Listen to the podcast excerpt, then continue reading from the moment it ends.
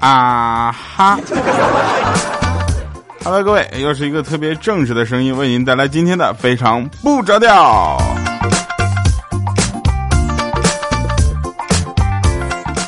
哎呀，这日子一天一天过呀，哈，过完长假我就开始盼什么时候放春节了。大家都知道，春节的假期也是七天，对吧？然后，但是春节有一个不一样的是什么呢？就是你可以在家里收到很多的红包。不要问我为什么这个年龄还能收红包，就是因为我没有结婚的原因吧。但是突然想到，好像快到了这个像什么。呃，圣诞节，然后跨年，对吧？元旦、春节，然后女朋友生日，还有这个情人节。天呐，六连发，我的钱包啊！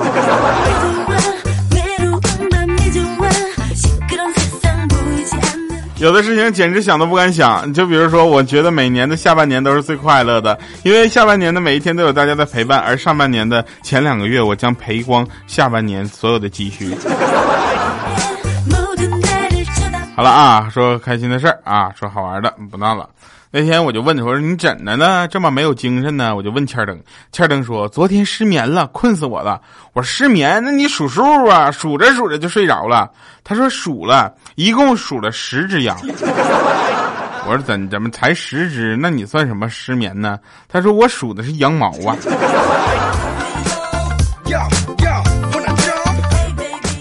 数羊毛数十只羊毛，天就亮了是吧？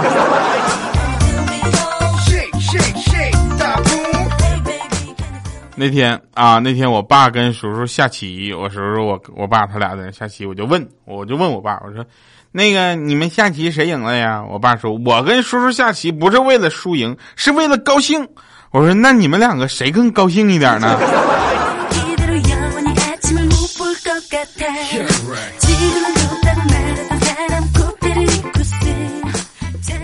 你们能理解我现在有一种缺氧的状态吗？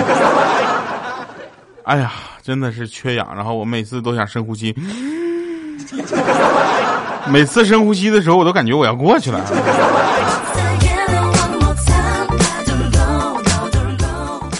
啊，大家有没有发现这样的？有的人呢，坐下呢都是特别标板溜直的，这样的人大部分是退伍军人；有的人坐下呢就跟躺下的一样，这样的人呢，往往都是一些这个比较懒惰的人，比如小米，是吧？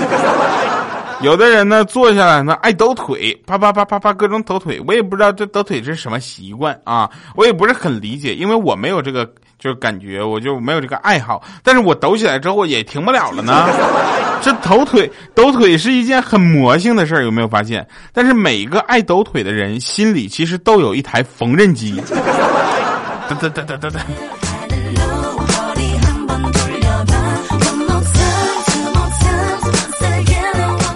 话说有一家人吃晚饭的时候啊，小朋友呢不懂事儿不听话，七岁的小朋友不懂事儿，就跟他爸爸就吵起来了，是吧？啊，跟讲辫子嘛，一一怒，他拍他爸爸啪一拍桌子，我是你老子，你得听我的。这前小朋友也站起来慢说，嗯，你有证据吗？啊，厨房就听那碗啪摔地上了，他就问孩子他妈怎么了？他妈妈一脸的汗说没没没没事儿。这是一个有故事的家庭啊！我不想深扒这个故事了，因为我可能我觉得大家猜的跟我的结果应该是一样的。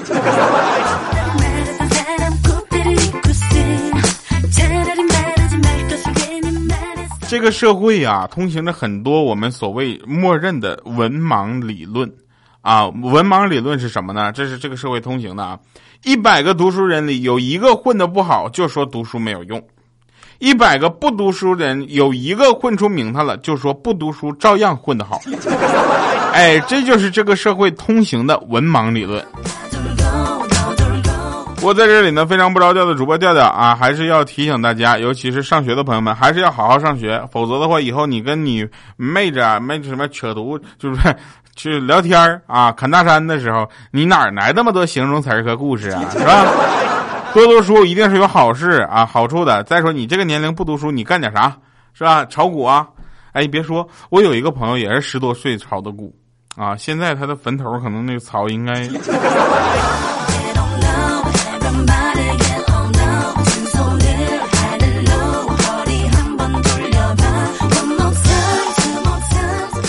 有人说掉啊，能不能说一些比较普遍的社会现象？除了刚刚的文盲理论呢，我们还有一些社会现象啊，比如说帮朋友打工的后果是什么？帮朋友打工，朋友之间最好不要牵扯到任何的利益啊，工作利益也是一种利益，对不对？朋友打工的后果，帮朋友打工的后果啊，就是你把他当兄弟，他把你当工人，是不是？你把他当老板的时候，他就跟你称兄道弟了，是吧？呃，交朋友这个事儿呢，真的跟自我的状态、自身状态关系太大了。好多人说啊，学生时代交到的朋友最纯粹，其实那只是那个时候的友谊呢，不必经历考验而已。对吧？还记得我曾经讲过一个笑话吗？就是大家说刚步入社会啊，刚步入社会，一个同学呢被骗了五千块钱，这就是社会经验不足，对不对？也没错。你想想啊，社会经验，但凡你有点社会积累之后，被骗的可能不止五万了，可能就是五五十万啊，十五万啊。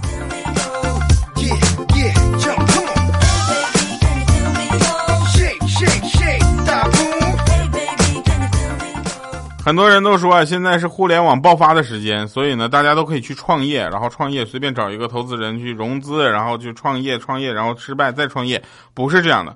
创业之后，你才会发现，朋友们，最先买你货的人是陌生人，从不买你货的是熟人；最先和你保持距离的是帮过你的，是你帮过的人；最先拒绝给你帮助的人是好友；最看不好你的人是亲戚。某一天你发达了之后，每次聚会你请大家吃喝玩乐的时候，你会发现除了陌生人不在，其他人都在。这就是现实。我们不说创业了啊，创业可能说的有点过，但是现在这个社会中就是这样，你的亲戚每天都在说：“哎呀，这个人不行，肯定不行。”哎呀，以后不要跟他玩。结果他结果混好了就说：“哎呀，你这个我早就说你行吧，我就说你是这块料。”这样的人，我跟佳琪都遇多了。我跟你们讲，真是刚开始怎么怎么样，现在那副嘴脸。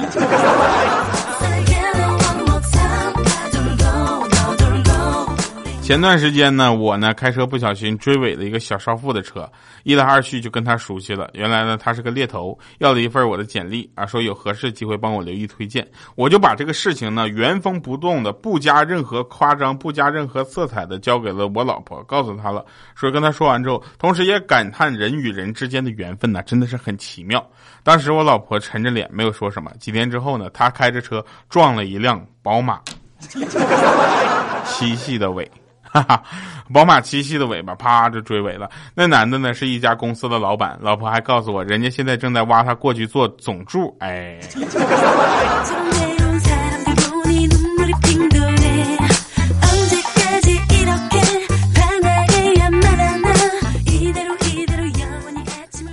嗯，真事儿啊。那天去眼镜店应聘啊，经理就问我。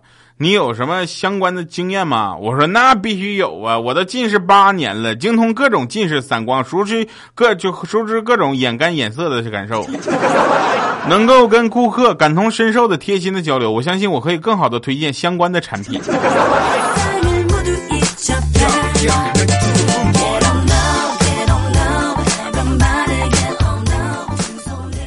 那天我就去我哥家，我看我哥在那块用冷水洗澡。我说哥，你咋了？天这么冷，还用凉水洗澡啊？那嫂子不说你啊？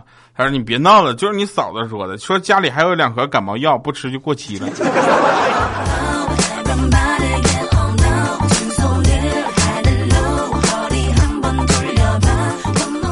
还有一个事儿，我始终没想明白啊。那天我回家路上，我看到有一只小鸟受伤了，还在地上努力的蹦啊蹦。小鸟属于蓝天，岂能这么小就折翼了呢？于是我捧起它，用力的往上天上一扔，我说走你！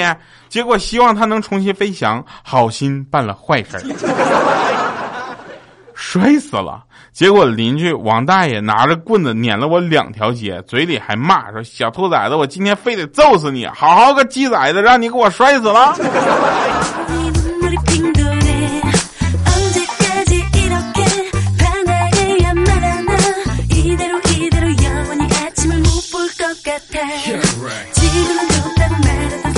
来，我们再说一个真事儿啊，这也是特别有意思的事儿。说一位中国妈妈呢，坐飞机在美国上空，一直轻言细语的安慰着哭得满地打滚的小孩。啊，我再给你讲一遍这个逻辑关系啊，在美国上空一直特别温柔的安慰这个哭的、闹的啊、打滚的这个小孩，降落到上海之后呢，突然抓起孩子，啪啪啪几个大嘴巴子，孩子立马就不哭了。我真是觉得这个妈妈真的是严格的遵守当地的法律啊。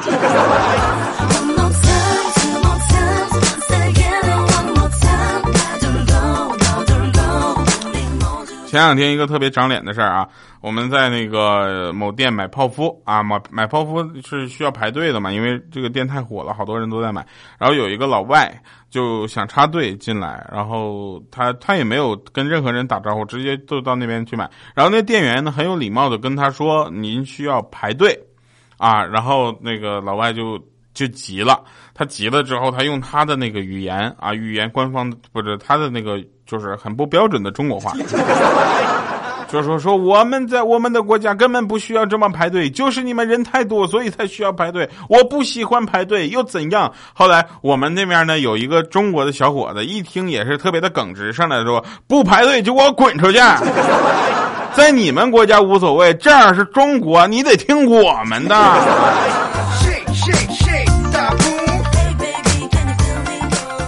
我觉得这句话说的特别解气啊！有很多时候呢，我们都呃说来的外宾我们要尊重他，但是当他不尊重你的时候，就不要给他任何的好脸色，让他知道来这儿你是客人，对吧？来这儿你是客人，你要听主人的，否则就给我滚出去！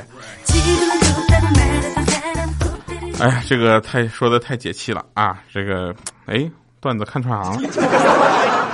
呃，这件事情呢，这个也希望大家就是说，呃，在这个生活中啊，去注意的去捕捉一些细节。我们继续说啊，继续说这个开会的时候，那天在会议室啊，有一个部门在那开小会，我就不小心就到了。我过去的时候已经有七八个人了，坐下之后我发现少拿了一个材料，我就打算回我直播间去拿。这时候不知道怎么的，一下没忍住，嘣就放出个响屁。走出会议室的时候，我就听到领导在里面说：“这家伙进来放个屁就走了。”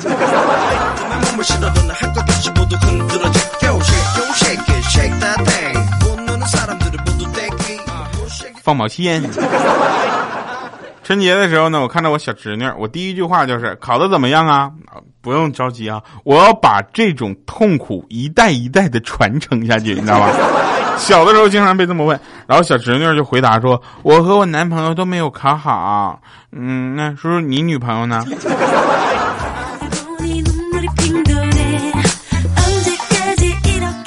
都这么开放了吗？二年级就搞这事儿了？那天正在做作业，小小米突然就跟他妈妈说：“妈妈，我觉得有点寂寞。”然后他妈说：“寂寞？你知道什么是寂寞吗？你知道寂寞是什么吗？”他说：“寂寞就是你不让我出去玩。”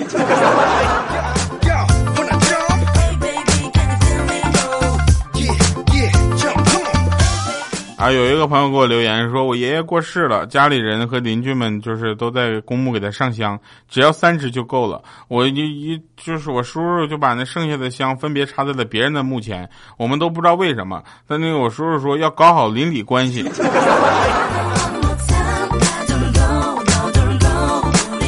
大哥，你这个是编的吧？那天去买苹果，我就问我说有苹果吗？他说有。我说多少钱一斤？他说四块。我说十块，太贵了。他说不是四块，是是是，不是十块是四块。我说怎么二十四块？你去抢吧。他说你听错了，七十四块。我说七十四块。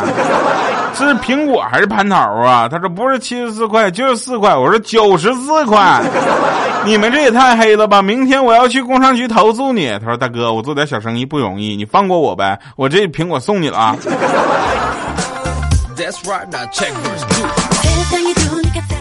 多少钱呢？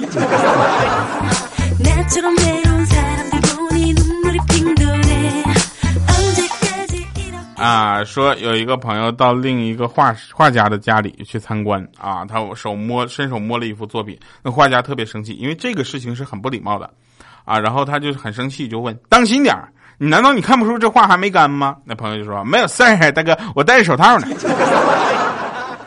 来听一首好听的歌哈，这首歌也是老歌了，张韶涵的一首《亲爱的那不是爱情》。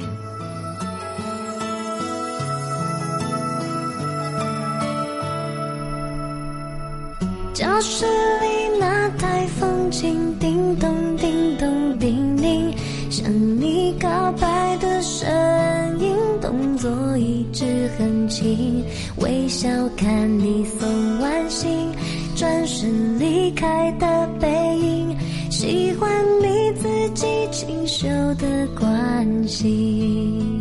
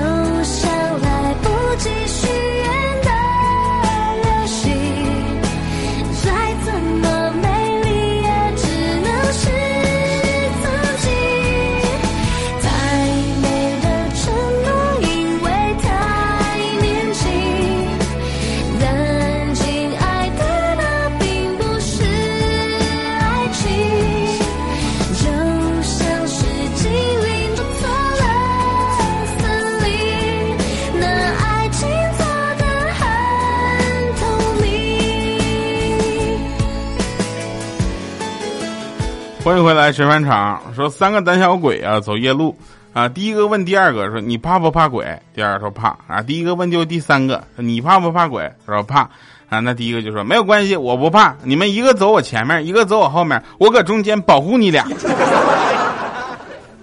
特别好啊。好了，感谢各位朋友收听我们今天的节目，非常不着调，依然陪伴着大家一起喜怒哀乐。我是特别正直的调调，我们的节目不仅仅会搞笑，欢迎各位朋友收听我们的节目的同时，在节目下方评论留言以及打赏啊！微信公众平台调调全拼加二八六幺三，我走了，拜拜各位。